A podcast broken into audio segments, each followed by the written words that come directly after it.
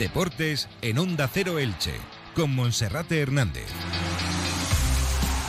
¿Qué tal están? Un saludo, muy buenas tardes. Es la 1 y 20, momento para comenzar en Onda Cero Elche con marcas del Vinalopó con Radio Estadio Elche, con toda la información deportiva que nos han dejado estas últimas 24 horas. Los abonados del Elche tienen de tiempo hasta dentro de exactamente 40 minutos para poder retirar sus localidades. A partir de las 2 del mediodía se liberarán esas butacas para el resto de aficionados, previo recuento del equipo ilicitano. Mientras tanto, la plantilla del Elche sigue preparando el duelo con el que va a regresar a la competición. Será el próximo sábado a las 9 de la noche frente al Fútbol Club Barcelona. También repasaremos la situación del Ati Go Club Balonmano Elche, que mañana tiene jornada en la Liga Guerreras Iberdrola. Y con Felipe Canals daremos un vistazo al resto de la página polideportiva. Comenzamos. ¿Por qué Cable World? Porque es una empresa con la que he crecido.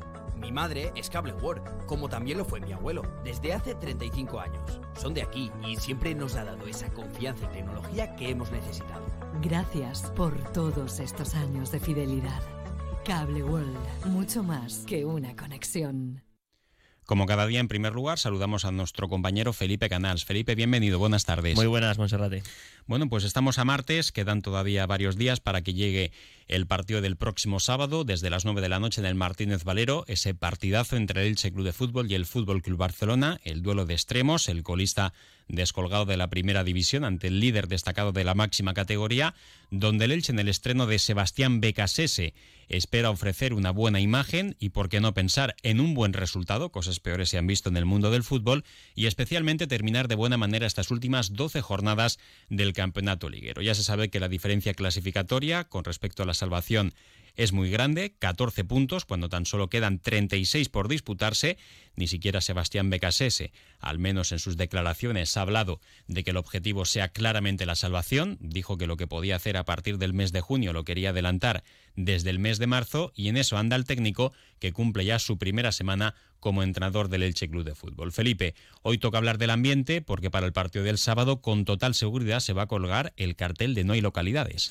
Sí, algo que sucedió en el encuentro frente al eh, Real Madrid que se disputó entre semana el miércoles 19 de octubre y este sábado eh, todo apunta que el Martínez Valero pues eh, presentará ese lleno hasta la bandera para ver al líder de primera división, al Fútbol Club Barcelona, como decías en titulares Monserrate, pues los abonados tienen hasta las 2 del mediodía, restan 38 minutos para sacar sus entradas, tienen reservada su butaca hasta las 2 con esos precios que oscilan entre los 10 y los 35 euros. Y mañana desde las 10 de la mañana pues las entradas que no se hayan vendido de abonados se van a liberar.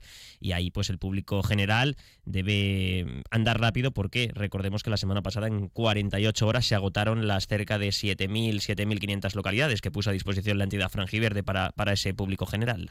Me da la sensación de que van a ser muy pocas entradas las que mañana se van a poder liberar porque seguro que la mayoría, gran mayoría de los abonados del Elche, a no ser algún despistado que se piense que hay más margen o que incluso esta tarde pueda retirar su entrada, de ahí que lo andemos o que estemos repitiéndolo continuamente, tanto desde ayer como incluso a lo largo de todo el día, en nuestros canales en Onda Cero Elche Comarcas del Vinalopó, y además también del Elche Club de Fútbol, pues a buen seguro tendrá una buena lista de espera.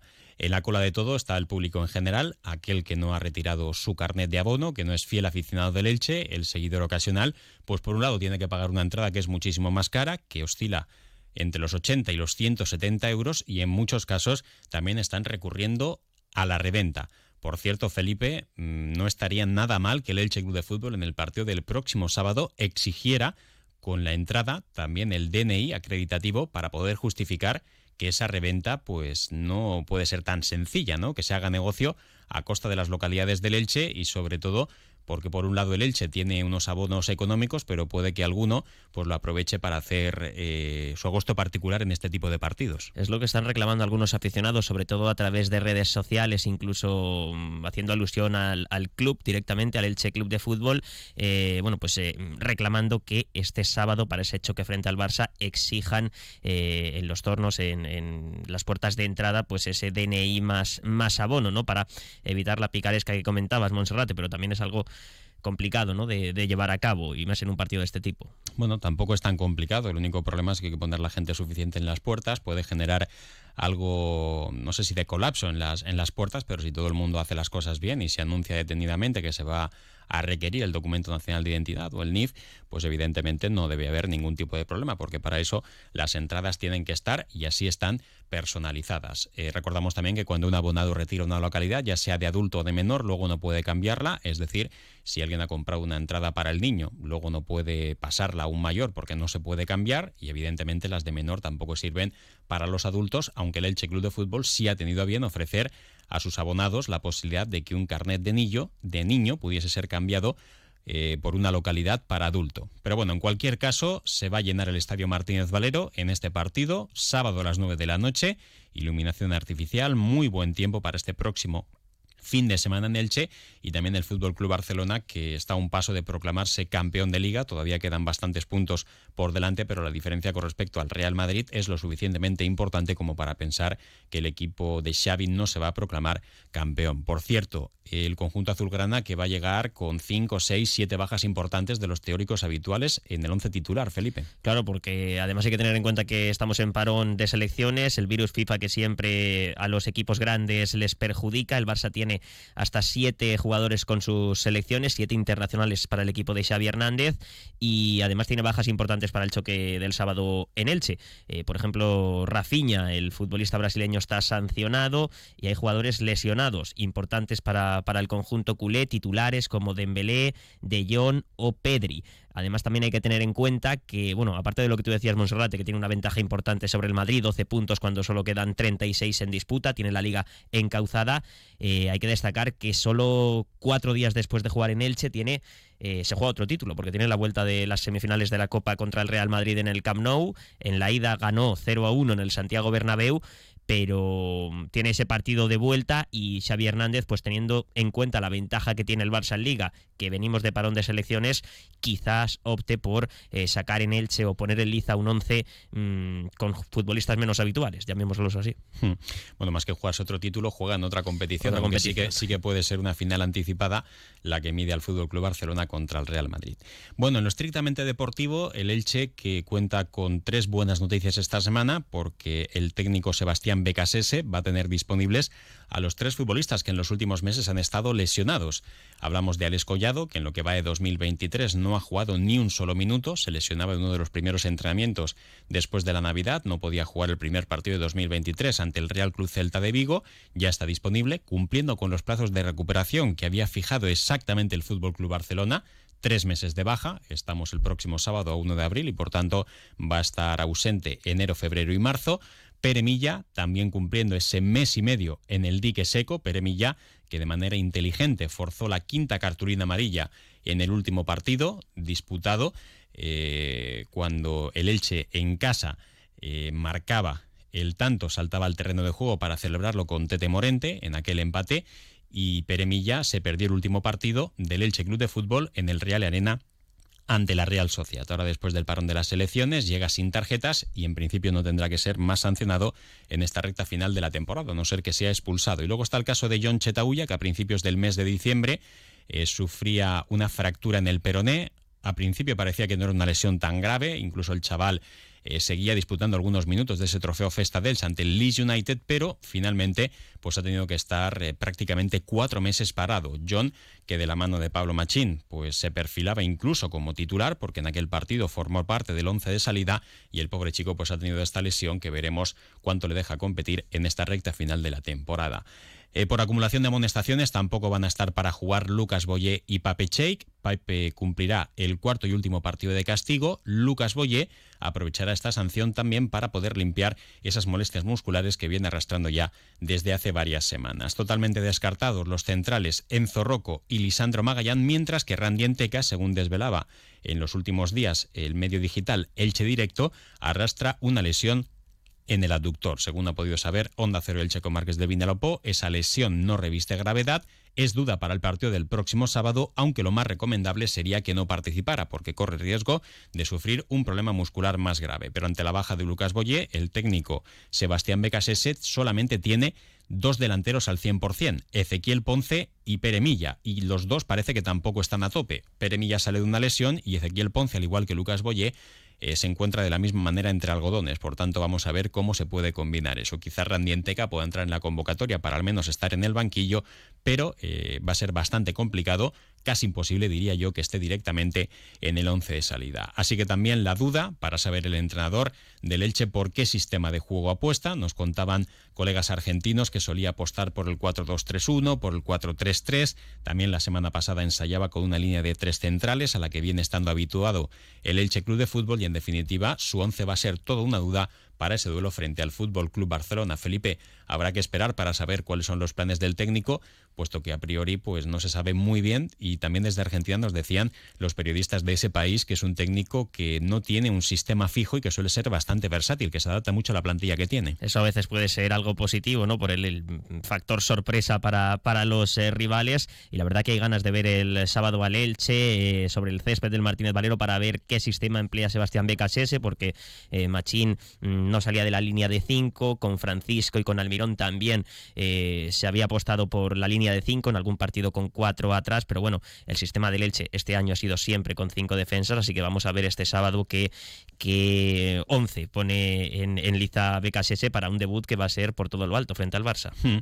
Bueno, y también hay que esperar el regreso de Lautaro Blanco, que tampoco ha estado en los últimos entrenamientos porque está concentrado con la selección argentina. Frente a Panamá ni siquiera estuvo en la convocatoria y veremos si frente a Curazao puede tener la oportunidad primero de estar en la lista y luego por otra parte de poder disfrutar de algunos minutos. También en Argentina se encuentra el propietario del Leche Club de Fútbol, Cristian Bragarni, que en los últimos días también ha tenido la oportunidad de asistir a una cena de gala con algunos de los actuales campeones del mundo de fútbol.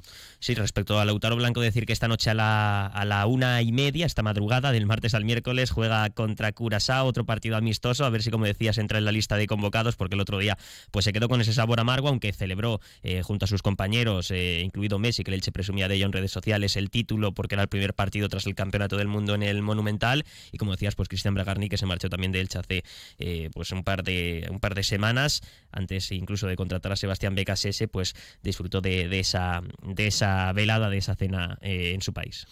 Vamos a hacer una pausa y enseguida abrimos la página polideportiva.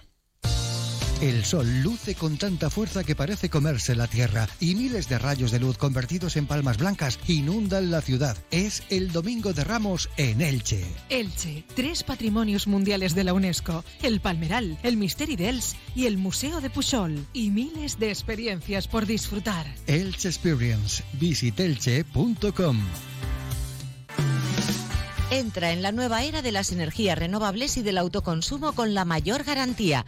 En Electrofred ofrecemos un servicio integral llave en mano para la instalación de tus paneles solares, el estudio de viabilidad, asesoramiento, legalización y tramitación de las subvenciones vigentes. Empieza a generar y consumir tu propia energía con la garantía de Electrofred y sus 20 años en el sector. Infórmate en el teléfono 965 681 540 o en electrofred.com.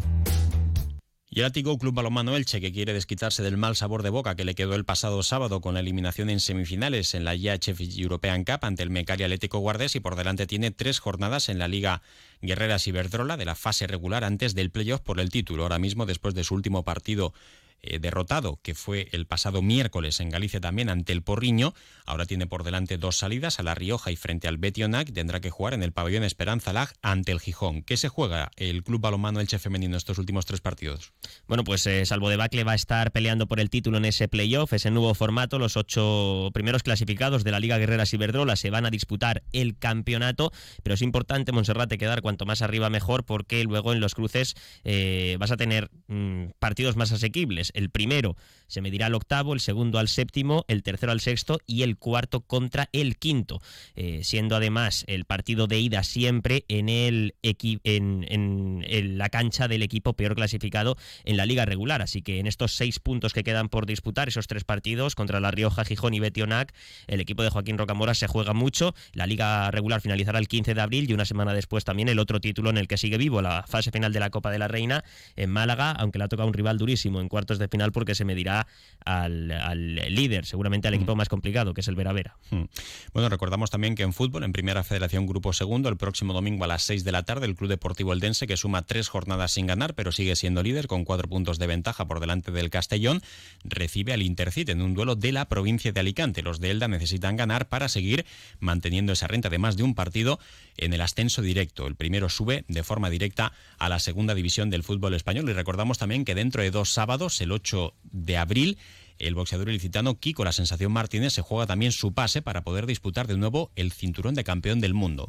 Sí, será el sábado 8 de abril ese combate contra eh, el eh, japonés Reya Abe. Así que una pelea importantísima para Kiko Martínez y también eh, destacar que estamos pendientes del mundo de la natación porque hay tres deportistas de nuestras comarcas desde mañana disputando el Open de primavera en Mallorca buscando clasificarse bien para el Mundial, que también será en Japón este verano, o para el Europeo Sub-23. Eh, se trata de dos deportistas del Club Natación Tenis Elche, Alba Herrero de Elda y Pedro Sánchez de Pilar de la Horadada y también la ilicitana Ángela Martínez Guillén del Elche Club Natación. Así que suerte a los tres desde mañana hasta el domingo en ese Open de primavera en Palma. Felipe, muchas gracias. Gracias, hasta mañana. Y por aquí llega ya David Alberola con toda la información de carácter local y comarcal. Un saludo.